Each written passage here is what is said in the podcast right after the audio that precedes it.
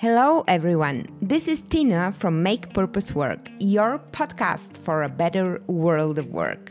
In this new episode of our mentoring series, I am going to switch to English as I have an international guest in the studio. I'm so excited to introduce you to the wonderful Jeanette Andresin, a true global leader who has lived and worked and mentored in several European countries. Right now in Hungary, soon in the United Kingdom. Ever since 2018, Jeanette has been driving open innovation for the Hungarian OTP Group. OTP Group is one of the largest financial institutions in Central and Eastern Europe. It operates in 10 countries and provides financial services to more than 18 million private and corporate clients in thousands of branches all over the region, and of course, digitally. As you know, the financial sector has been a subject of disruption and constant innovation in the past decade, so I am sure Jeanette has a lot to do and a lot to tell. But one aspect of her work I am particularly curious about, and this is mentoring. Mentoring is a well known concept in human resources, mostly used for talent development and employee engagement, but it has only recently found its way into the world of innovation. My guest Jeanette is one of its early adopters for startup acceleration, especially in her role at OTP Group's innovation hub, the OTP Lab, which she describes as a matchmaker. To quote Jeanette, the qualities of a good mentor are the qualities of a good matchmaker. At OTP Lab, she has designed and established a corporate startup cooperation program to connect startups and scale ups with the group and drive external innovation for everybody. In the past four years, she and her team have screened thousands of startups and supported more than 100 business units with innovative projects, with finding and adopting innovation from outside. Mentoring has played a critical role in the process, so I am curious to know more about it. Without further ado, let's get right to it. Welcome to the studio, Jeanette Andresin. Thank you, Tina, for the invite. I'm excited to be here. I'm excited too, as you with OTP Bank are doing great stuff in the field of innovation and uh, also with your startup program, which we had the pleasure to be part of. So, um, to start, I think it would be great if you can tell us about OTP Bank a little bit and present it to our audience. Sure, sure. So let's help the viewers pin it down what uh, OTP uh, Bank and OTP Lab does. So, OTP Bank is one of the leading financial institutions in Central Eastern Europe. We are headquartered in Hungary, but in total, we cover 11 markets ranging from Slovenia to Russia. And we provide universal banking services to, I think, more than 18 million clients with almost uh, 30,000 employees. So uh, we, are, we are quite a large financial institution. And just to give you a hint about OTP Lab, it's the group level innovation hub, and I'm part of that team. That's excellent. Can you tell us a little bit about your job and your role in the Innovation Hub? Um, what is what is a day in the life of Jeanette uh, like, and uh, what are your main priorities as part of the job? Mm-hmm. So I have been responsible for external innovation activities within OTP Lab since 2018. And my flagship project is the management of OTP's group level startup and scale up partnership program. So basically, my daily activities um, are centered around this. And what you can imagine here is I'm a sort of matchmaker between later stage startups and scale ups and the different business units. So I usually talk to business units from the group to understand their innovation needs. And then I try to scout for the relevant startups that can satisfy those needs and if there is really you know a mutual match and mutual fit then we launch pilot projects and if those goes well those go well then we also proceed to rollouts that uh, sounds very exciting, and I love that you use the word matchmaker. I've recently read an article that um, the leaders of the futures are all matchmakers. Um, what do you think about this quote? Well, it's good to hear. So it means that uh, I have a place in the future of the uh, you know job market. So, and I, I, agree with you because, you know, open innovation has been around for a while. And I think we understood that due to the acceleration of change in our world and and it means technological change, social change. We cannot innovate on our own, so we have to involve different parties, and we need people who are good, you know, networkers and are able to um, connect together the different bits and pieces of information and knowledge that's out there. Yes, the it's a, a, little bit about the role of community, the, the, the role of collective intelligence to solving the more complex challenges in a more complex environment today, right? Yeah, definitely. And in a in a role like this, where you have to be communicating with very many different stakeholders, I can imagine it's not always that easy. What do you think are the most challenging aspects of seeing yourself as a matchmaker in a large organization trying to work with external innovators? Well, it's an interesting question, and I think that um, I know that you you are really engaged in mentoring and i think that the qualities of a good mentor are often quite close to the qualities of a good matchmaker. So i think mm. you you need to have empathy. You have to understand both parties that you try to bring together. You really have to understand who they are and what their their needs are and you have to do your homework so you have to be prepared. Uh, for example when i talk to business units i, I often uh, read about uh, what they do. I, I, check our internet to understand what their projects are what what their objectives may be and i do the same with the websites of the startups and scale-ups before i talk to them. So this empathy slash preparedness is is really important. And the other thing is i think honesty and transparency. So um, we we know that. Um, for example, for, for startups, it's a big issue that they have to navigate in the maze of the corporate world, and, and sometimes they don't get straight upfront answers about what uh, they are missing or, or what the real potential for collaboration is. And um, I, I try to be quite upfront and transparent about this to both parties to make sure that we don't lose time, you know, um, second guessing what uh, what each party uh, wanted to have in this uh, relationship.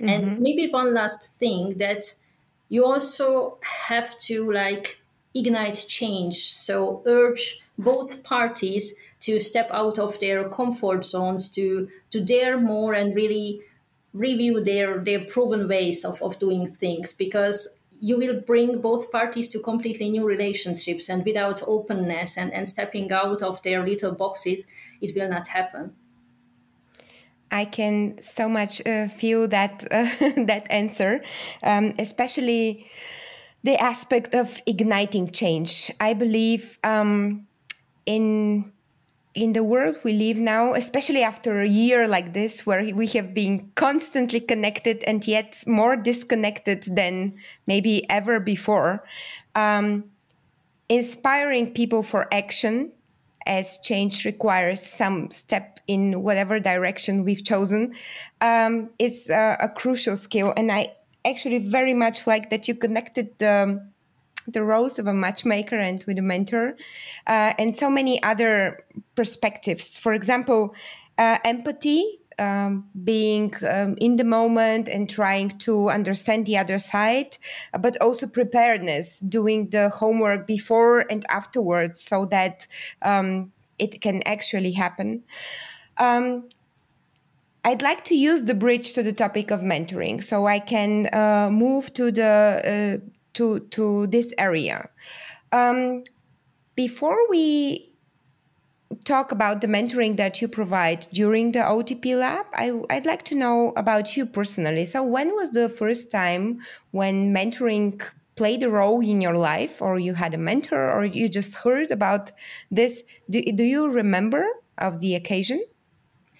Yeah, I think I I had a role both as a mentor and as a mentee, and and both of them played significant, you know, uh, role in in my professional career, I think, and also in my personal growth. And and I must admit that I'm I'm worse at being a mentee, so I I I haven't really had a long term, like really committed mentor in my life and I think I still feel the effect of this void of, of not not having such a person because it, it could have helped me to be more conscious in my career development to to address the stress of you know assuming more and more senior roles to navigating the corporate politics or even to like um, the conflicts of my personal and career goals sometimes. And and I usually meet people who I really look up to and admire how they manage they, their personal or, or professional challenges. But I think I, I was and I still am too afraid to ask them to be my mentor. So it's definitely uh, a, a room for improvement for me, and, and I'm trying to work on this. But but this is about you know having a mentor. I remember that in one talent program, I was assigned a mentor, but we were meshed without having met before, and and we were in completely different fields. And probably it's not essentially a bad thing, or it's not essentially a problem. But in our case, we both felt that it was not a match at a personal level, and we were not genuinely interested in each other's areas and careers. So it, it didn't really work out well so, so that's that's about you know having a mentor. If you want i can also tell you more about how i try to like uh, act as a mentor towards other people. This would have actually been my uh, next question. So how did you try to overcome those challenges in mentoring while being a mentor yourself? Yeah yeah sure. So i i have been a mentor a couple of times uh, in the past years and it happened with startups during pitch days or hackathons, or even with university students at career fairs. I, I really try to help fresh graduates or those that are still trying to find their path in, in the professional world. And within the OTP Lab, we also have an internship program which uh, contains mentoring. So I have a dedicated intern who I meet on a regular basis and try to mentor her. Mm-hmm. And I, th- I think at the beginning I fell in the usual trap of female professionals who lacked the confidence to be a mentor. So I was really hesitant to start and I felt that I couldn't say anything meaningful. And then when, when I started to see the reactions of my first mentees, how they honestly were either surprised or grateful or excited to, to hear my stories and, and to learn from what, what I did, I, I uh, then I uh, started to gain confidence. So, mm-hmm. and and I have to say that when I saw this, it was a completely new feeling. So seeing how you can have even a tiny impact in other people's lives to help them like find that spark or inspiration to to make a new move in their business or in their career it's it's really heartwarming and uh, and when when i finish a, a good mentoring session, I, I, really feel energized and, and more alive without exaggeration. So it's definitely a good thing. That's excellent. And it's excellent to hear that being a mentor has um, a wonderful positive impact on you as a person and the way how you feel. Um, would you say that it also has impacted your career and your professional development at work? I think I became more confident representing my views and even communicating them towards my superiors. So I felt that I could test my persuasive power, my experience in my mentor-mentee relationships, and it helped me how to in, um, how to transmit better my my ideas uh, with more confidence and probably in a more structured manner as well. Oh, that's wonderful to hear. So, uh, on the one hand side, it helped you personally gain more confidence, but on the other hand side, it was an excellent way to build up some communication skills. Yeah, it, yeah, yeah. Okay, wonderful. And um, would you like to tell us more about the OTP Lab internship program? So, you just mentioned that you have a program that matches probably interns with. Uh, senior professionals um, at the bank. Uh, would you like to tell us how this uh, happens? So, uh, how for how long are you matched? Um, what is the program like? Is there some specific structure? How often do you meet? Yeah, yeah, yeah.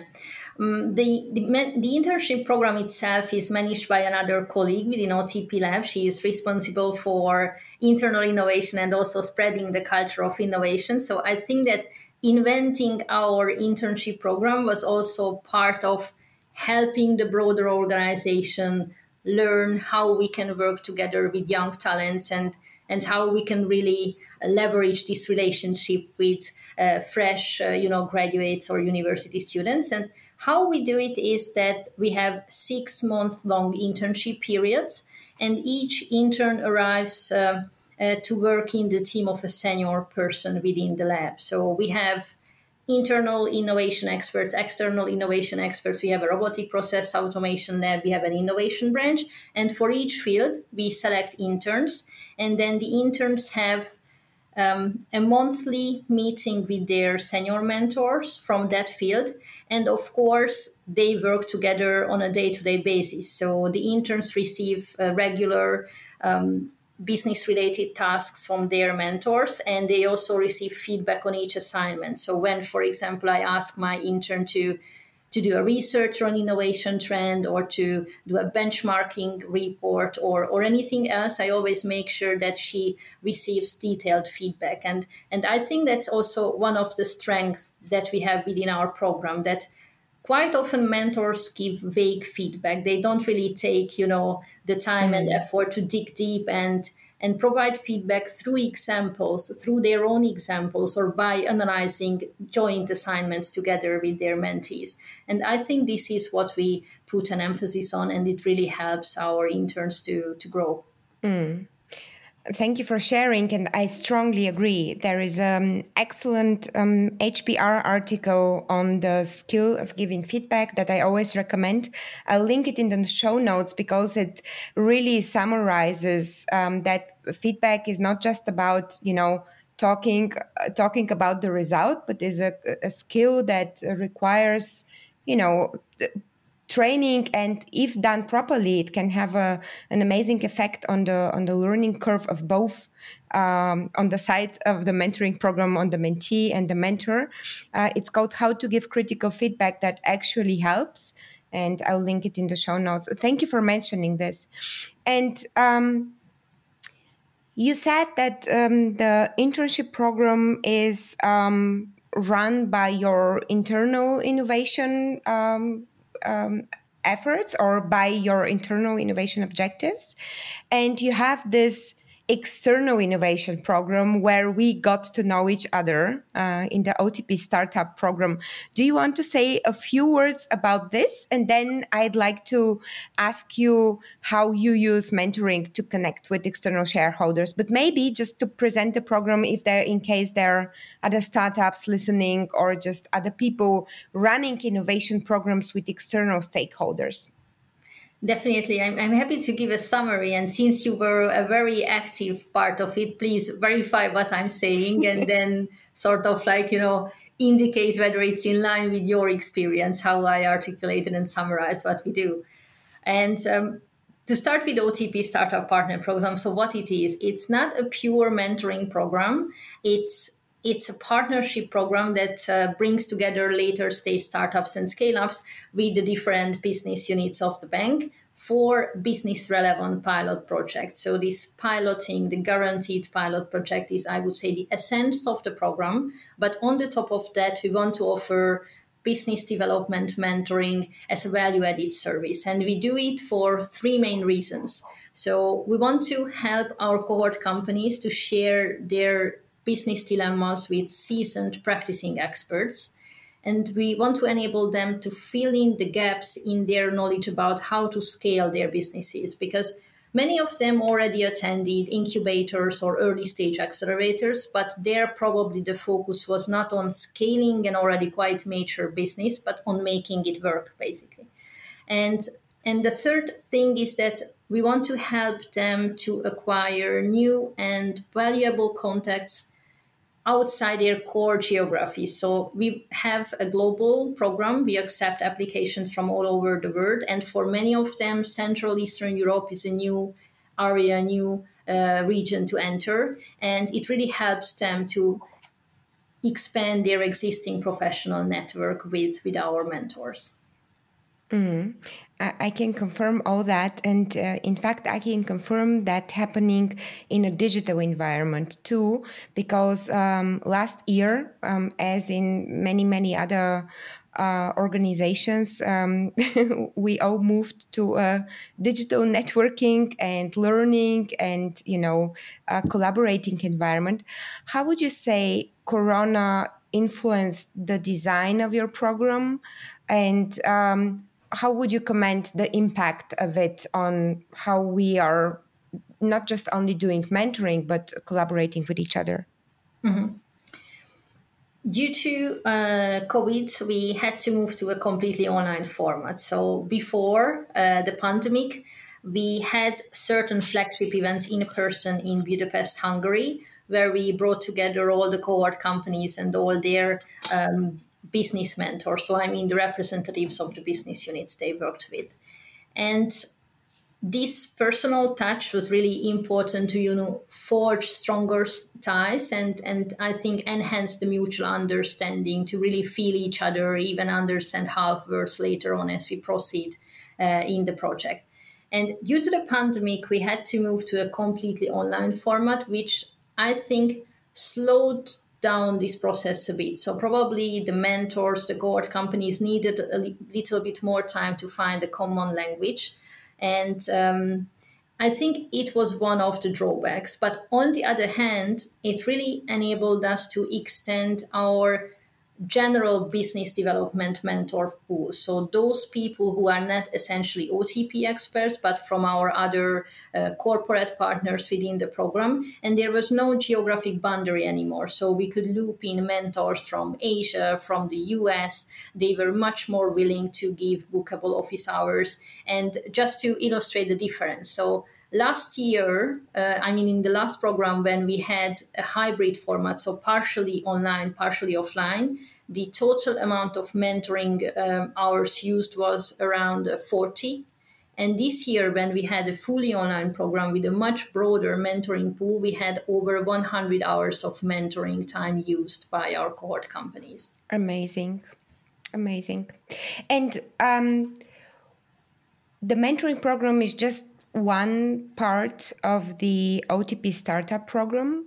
Um, did you did you start the OTP startup program providing that mentoring, or what was the occasion? What was the reason to add it on later in the process?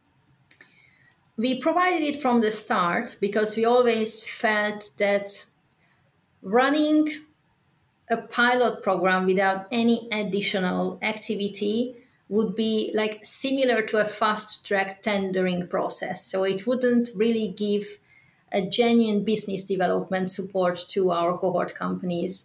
Uh, it would just help them to get um, another corporate client faster than in a usual tendering process. And we wanted to do more because we, we wanted to enable these companies not only to work with us in the region, uh, but also to have extensive relationships here, have additional leads, and really establish themselves in uh, in the markets where we operate. So mm. uh, we, we started it uh, from the very first batch. What has changed is the ratio of group workshops and one-on-one mentoring sessions.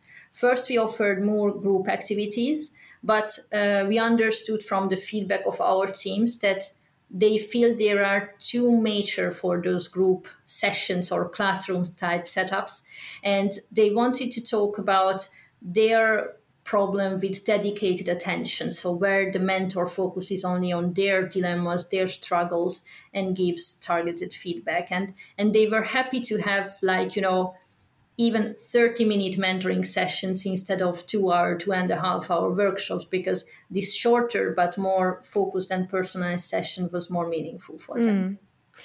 Uh, a very purpose driven design. Uh, and also, I love that you mentioned um, the long term impact of innovation activities um, between startups and corporates that it's not just about the pilot or the product or the one rollout but it's actually about fostering innovation even in a region and beyond and also by helping young companies become stronger and establish themselves uh, kind of like uh, the economy as a whole so um, I commend you on that uh, excellent program. I have um, said it many times. I was just amazed by the by the well thought through structure and um, the amazing efficiency, but also you know the the impact of everything that you provide there. So I can only recommend it, um, and uh, I'll link the OTP Lab um, startup program um, website in the show notes for anyone who's curious to learn more. So. Um, I understand from what you're saying and the way you're saying it that innovation is very important for OTP Bank. What role would you how, how would you comment that? So what role does innovation play, you know, in a financial institution today and for you specifically? I think you can't deny that it, it plays an increasing role. And uh, let me start with what it means for OTP. So for us, innovation is already part of our four strategic pillars. So it, it was really pinpointed at the top as a key priority for us in order to remain competitive. And when we talk about innovation, we talk about a mix of internal initiatives. So within the core organization, we have several projects that help our colleagues to be innovative. Just to name a few examples, within the lab, we, la- we run an internal idea competition, and uh, the whole organization has started an agile transformation a few years ago because we want to make sure that our colleagues move faster and learn to acquire those future-proof skills that help them to uh, to deploy new digital innovations. And uh, the other thing is that um, we also work with uh, external entities. So for this one really good example is the startup program we already discussed. Besides that, we also have our uh, own corporate VC arm that invests in forward-looking digital uh, businesses and enterprises, and that also helps us to stay on track and anticipate what new trends may come. So I, I think it's really a mix of different things uh, but but it clearly signals that we want to uh, stay on the top and launch new digital solutions and new innovative solutions that can serve our customers better. And of course, when you talk about innovation, it always has to be customer focused innovation. I know it's a buzzword um, in, a sense, but on the other hand, it, it's very true. So whenever we, we do pilots, we always uh, validate the results with the final recipients, either colleagues, if this is an internal solution, like in our pilot with you, we validated it with uh, colleagues, mentors, mentees from OTP Serbia. And uh, when we validate customer facing innovations, we always make sure to involve real clients uh, from the future target group to understand what it means for them and whether it really delivers value. And and what I told about OTP, I think it can be extended to the um, to the whole financial sector. So uh, with the advent of fintech startups, with um, the increasing interest of big tech firms in offering embedded financial solutions uh, to, to, their users, we cannot slow down. We cannot take uh, you know innovation out of our top priorities because this way we will not remain competitive. That's true.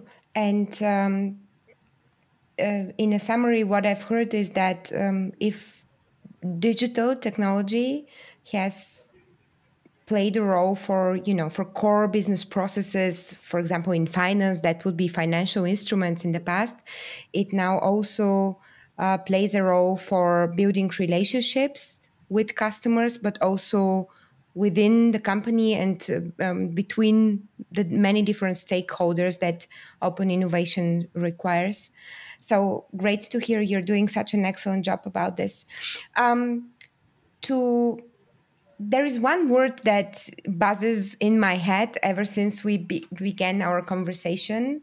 It's um, community. You are playing a role in well with many many different types of roles and even within organizations. So your vc arm your uh, headquarters your subsidiaries then the startups then you have external mentors.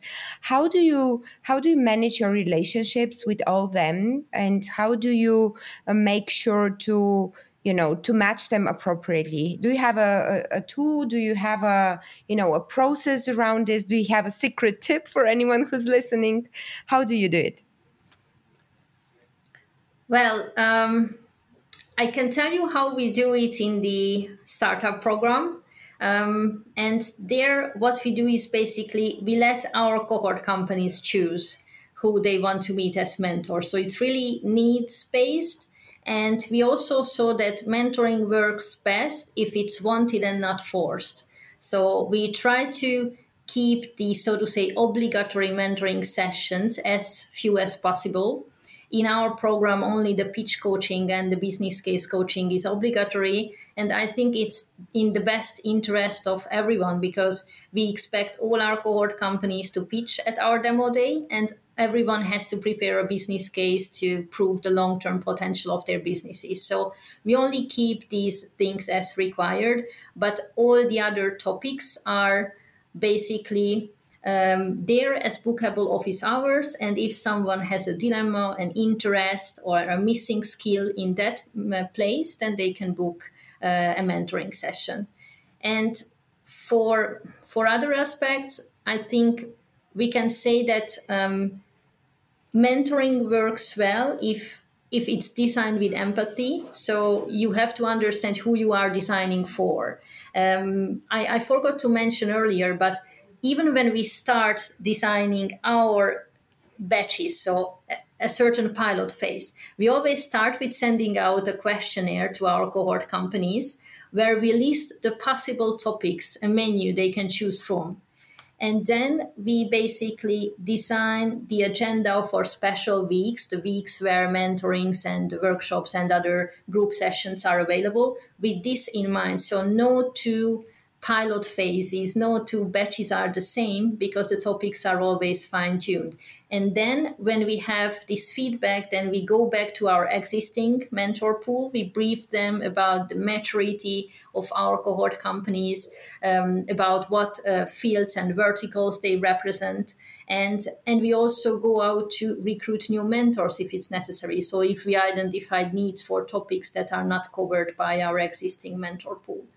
Mm. Uh, so this this is one important aspect. And uh, when I said at the beginning that preparedness is important, we also try to uh, inject it into our mentor mentee relationship. So we prepare a booklet about our cohort companies to our mentors. We enable both parties to exchange questions even before the actual mentoring session because it makes the whole session more focused and efficient.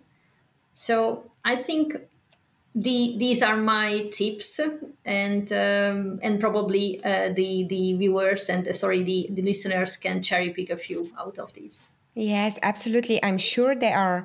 And I'm glad to hear, and I could absolutely sense it as a participant in the program, that um, specifically your mentoring efforts, but also your matchmaking activities between startups and uh, the bank um, did not end with the match, but you also expanded uh, those um, um, with with the with the briefing, with um, expectation management, with getting feedback, and all this aspect of preparedness, but also enabling the organization to learn from the results, um, so that it really works. And um, I, I, am grateful to have been part of it. I find it um, an excellent opportunity for um, for getting to know the bank, and as you said, to navigate the maze of uh, the corporate world. so I I'd like to end with with some personal tip or you know um, a, a, note from you, and uh, I'd like to pick the one um, we started with. So you shared that you you would like to have a long term mentor, and I know it's maybe not an active goal, but I'd like to to cherry pick this one and um, ask the question and feel free to to answer you know the, the way you want but to ask the question so what would help you find one? Or if somebody you know uh, uh, is listening who who would really like to to get to know you and discuss mentoring with you or maybe even do it so what would help you? How would you recognize um, the perfect mentor for you personally? I think I, I already recognized two or three uh, quite promising mentor candidates for myself. What is missing, as I said, my courage to really reach out.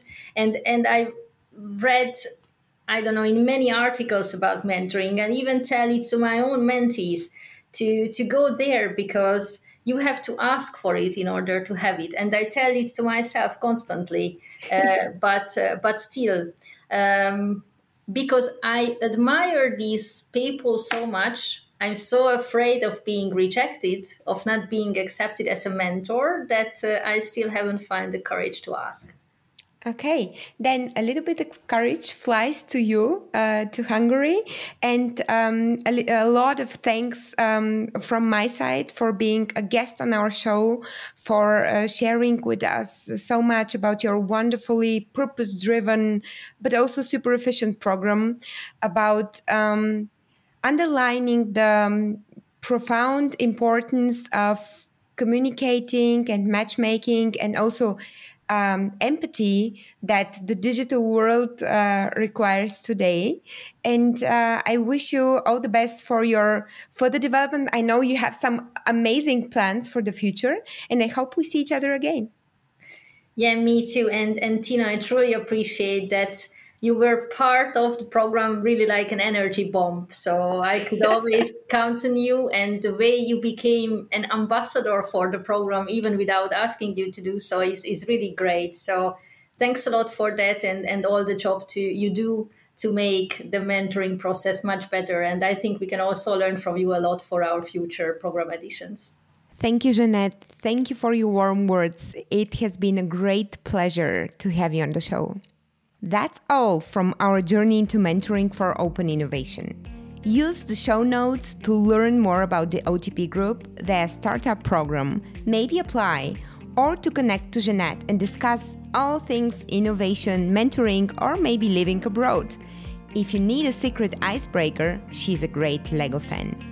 Stay tuned for our next episode of our mentoring series next Wednesday for another international guest. Begonia Merayo from Net4Tech, the Women Career Network. Let us know what you need to know about mentoring and share the role mentoring has played in your life. I am Tina, and this was Make Purpose Work.